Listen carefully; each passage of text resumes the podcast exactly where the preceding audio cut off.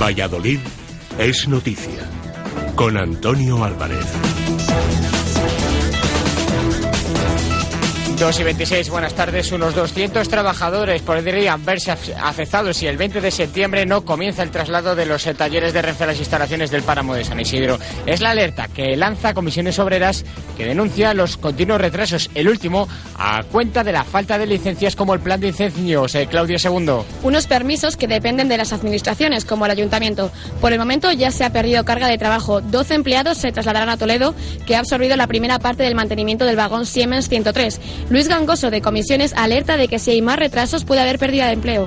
Una vez que no tuviésemos ese trabajo, nos tocaría coger el otro.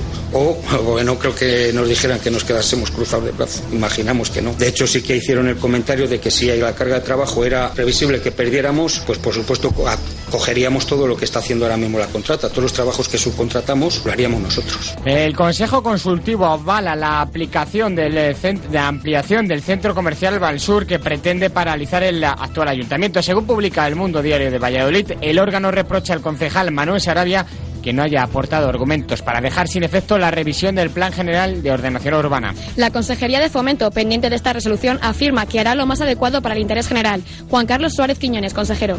Consecuencias pronto para pronunciarse. Estamos en contacto con el Ayuntamiento, eh, con también los propietarios de esa infraestructura, pues tienen un interés que ponen de manifiesto. Conjugaremos todos los intereses en juego y con el marco legal que corresponda y tenga en cuenta el dictamen del Consejo Consultivo, tomaremos las decisiones que sean oportunas. Los vecinos de la rondilla seguirán en lucha a pesar de que Tomás Burgos ha ratificado la intención de la Seguridad Social de derrumbar el Colegio San Juan de la Cruz. Desde la asociación vecinal prometen llegar hasta el final. Seguirán vigilantes todos los días para evitar que las máquinas tiren el primer colegio que se construyó en el barrio. Carmen Quintero, presidenta de la asociación, confirma que se pondrán hasta el final.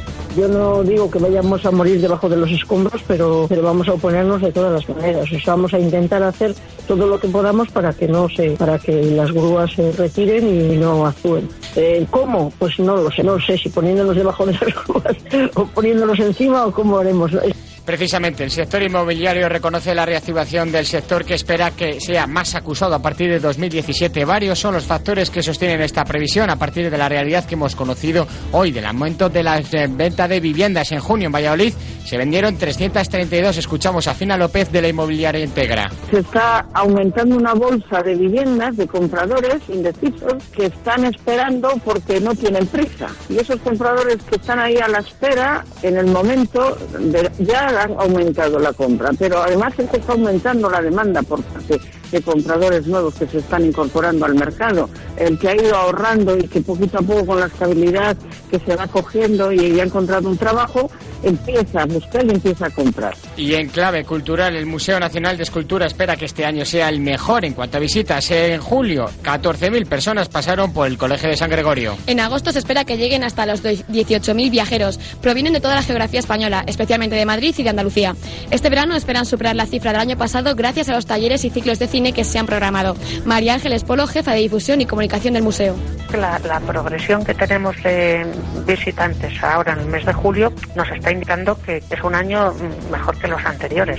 Yo creo que si seguimos un poco esa progresión durante el verano, la difusión de la exposición funciona, yo creo que va a ser un año importante. Esta noche, desde las diez y media, en el Jardín Museo, se proyectará la película Alicia en las ciudades, con entrada gratuita. Y, y, sepan también, antes de las dos y media, que tres personas han sido detenidas en el barrio de La Victoria por un presunto delito de tráfico de drogas. Llegamos a las dos y media. Tiempo para Es Radio, en Es Noticias, una información nacional e internacional. Buenas tardes.